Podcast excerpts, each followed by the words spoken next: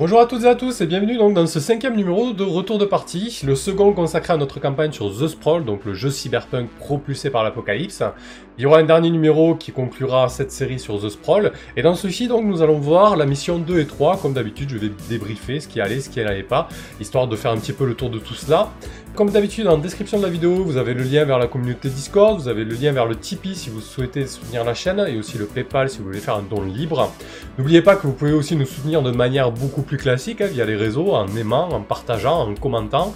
Je lance aussi un appel à vos suggestions et idées, voilà, s'il y a une série que vous voulez voir sur la chaîne, une thématique, j'en sais rien, des explications de règles, des retours sur d'autres parties, ou tout simplement un nouveau format de série, euh, je suis ouvert à toutes les propositions, et plus il y a de cerveau, mieux c'est, donc n'hésitez pas à me soumettre vos idées. Allez, c'est parti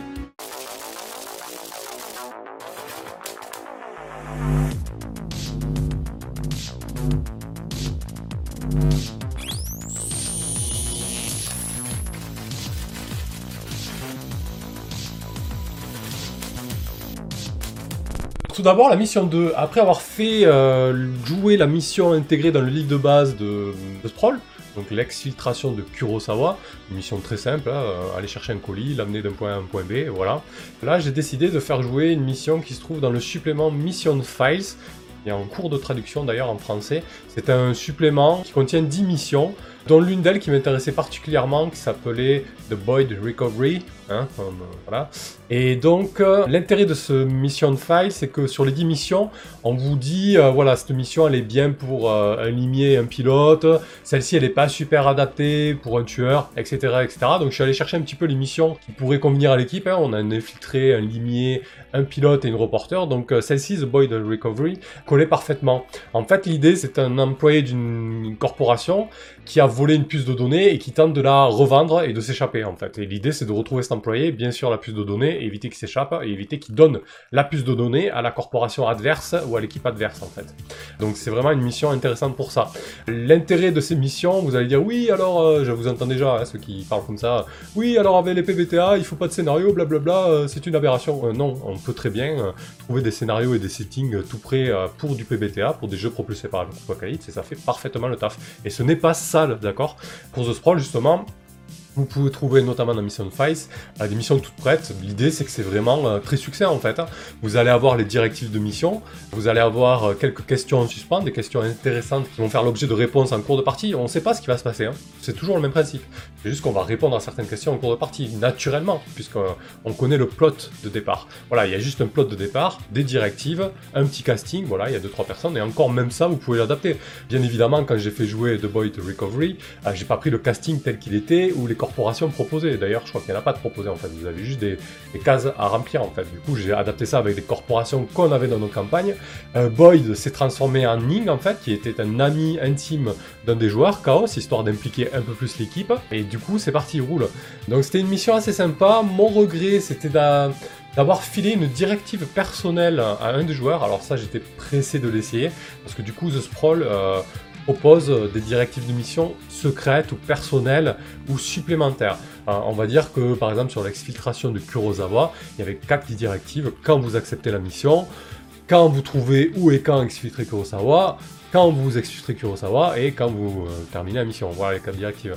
Mais il est tout à fait possible d'imaginer des directives qui vont se déclencher qui vont se découvrir au fur et à mesure de la mission. Voilà. Vous pouvez créer une surprise. Par exemple, si les joueurs doivent assassiner euh, le président d'une méga corporation, la directive principale, ça va être éliminer le président de euh, Voilà.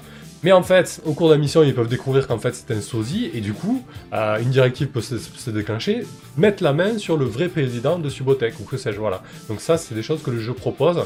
Et il propose aussi des directives personnelles, parce que vous savez, les joueurs, quand ils créent leur, euh, leur personnage, ils choisissent soit d'être endettés, soit d'être traqués avec les corporations. Et du coup, ça va être des leviers pour le MC, donc le maître de cérémonie, pour tirer dessus et dire Attends, toi tu dois des sous à Privacor, ça va pas se passer comme ça. Privacor va te demander des comptes. Et là, l'idée c'était que Spade, donc l'infiltré, euh, avait une dette envers euh, Shinryu. Et donc, mon idée c'était que euh, la transaction et la mission se déroulent normalement, donc que l'équipe parvienne à mettre la main sur cette fameuse puce de données mais que Spade donc est une directive personnelle inconnue des autres joueurs qui est d'assassiner Ning, donc l'ami intime de Chaos, après qu'il ait délivré, rendu la puce de données. En gros, parce que Shinryu ne voulait pas laisser de traces en fait, et il profitait de Spade dans cette mission pour se servir d'elle. Si au départ ça semblait être une bonne idée, je pense que les joueurs finalement ne se sont pas sentis à l'aise avec ça. J'aurais peut-être dû en parler à la table, présenter la chose, parce que là c'était un peu trop secret et finalement on se rend compte que les secrets autour des tables, surtout avec des jeux comme ça, où tout le monde s'empare un petit peu des éléments, c'est pas une bonne idée. Donc voilà, si c'était à refaire, je le referais autrement, je pense, parce que du coup c'est un peu passé à la trappe, je suis pas sûr que tous les joueurs étaient à l'aise avec ça, c'est bien dommage parce qu'à la base c'était une bonne idée.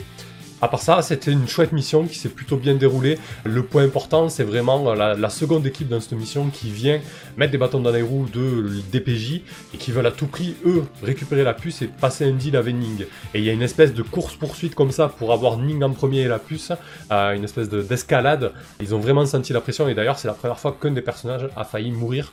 Et après cette mission-là, ils ont dit Ah oui, euh, en fait, on peut se faire écraser dans ce sprawl, vraiment. C'est chouette.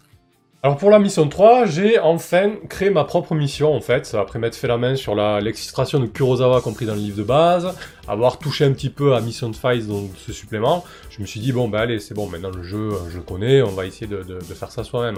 C'est pour ça aussi que j'ai du mal avec les personnes qui affirment mordicus que pour les PBTA, il faut pas de scénario. Je suis pas tout à fait d'accord, il y a des gens qui ont besoin d'un support, surtout au début, pour les accompagner. Donc euh, ne vous inquiétez pas, hein, si vous avez besoin d'une mission euh, toute prête, ou euh, d'un plot de départ pour votre one-shot ou campagne de Dungeon World, allez-y, d'accord? C'est pas parce qu'il y a des gens qui disent, oui, moi j'ai pas besoin de ça, etc., que vous êtes forcément pareil, on a tous nos sensibilités, on a tous euh, des choses avec lesquelles on est à l'aise et d'autres moins. Là, pour une troisième mission, je, je me sentais un peu plus à l'aise, et donc j'ai créé une mission que j'ai intitulée La protection de Tajar Gopan. Parce que du coup, il y avait un fil conducteur qui commençait à, se dessiner pour la campagne, parce que du coup, quand on part sur une campagne de The Sprawl par exemple, un jeu dans le même style, on n'a pas de campagne écrite, hein, on joue pour voir ce qui va se passer. Et là, il commençait à se dessiner un petit peu euh, une puce de contrôle, en fait, une augmentation neurale qui permettrait de contrôler un petit peu euh, les gens. Et là, l'idée, c'était d'avoir une puce qui augmentait les capacités cognitives et les capacités de travail des ouvriers, en fait. Donc il y a ce Tajar Gopan là qui allait ouvrir une start-up, euh, The Hive, donc il allait faire une conférence de presse. Et donc les joueurs devaient protéger ce Tajar Gopan, l'amener sur le lieu de la conférence de presse, trouver un lieu sécurisé, etc. Donc c'est très simple à créer une mission pour The Sprawl. Euh, vous créez le, brief, c'est-à-dire euh, trois lignes qui disent voilà, vous devez faire ça, ça, ça, et vous êtes embauché par lui. Les directives, là je crois qu'il y en avait cinq. Les questions en suspens, donc c'est des questions euh, que vous trouvez intéressantes et à laquelle a priori la partie va répondre. Les rebondissements, c'est toujours bien d'avoir euh, sous le coup de 3-4 rebondissements euh, liés avec euh, la mission en cours pour vous permettre, au cas où, si vous vous êtes en panne sèche d'inspiration pour rebondir, euh, vous en et un casting, donc les 3-4 protagonistes euh, pour cette mission. Donc c'était chouette de faire jouer ma propre mission, surtout qu'elle était finalement, elle s'est très bien passée, elle était plutôt chouette. je pense que les joueurs ne se sont même pas rendus compte que c'était une, de mes propres missions ou une mission de mission de Fize, hein, d'accord, ils ont même pas fait la différence, donc ça c'est plutôt cool. Pour ce qui est de ce qui a moins bien marché ou ce qui avait marché, euh, non, ce qui avait marché, ça va pas être la mission à proprement parler. Je vais vous conseiller entre les euh, de vraiment prendre le temps d'un interlude. Parce que du coup, The Sprawl, on peut enchaîner les missions. Euh, vraiment, si vous voulez faire que des missions, vous pouvez faire que des missions.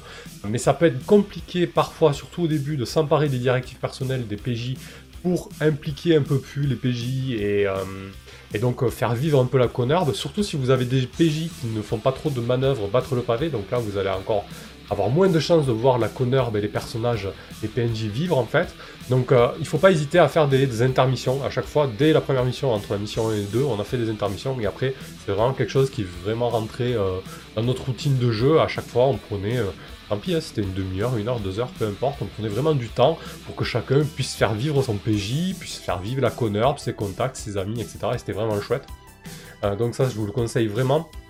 Et aussi, c'est vrai que si vous n'êtes pas dans un one-shot ou si vous n'êtes pas pressé par le temps, on sait très bien que les les scènes d'obtenir le taf, que ce soit en médiéval fantastique ou en cyberpunk, ça ressemble toujours pareil. Alors oui, il te donne rendez-vous dans un restaurant, dans un bar, il te fait ça, il te dit ça, ça, ça, ça, etc.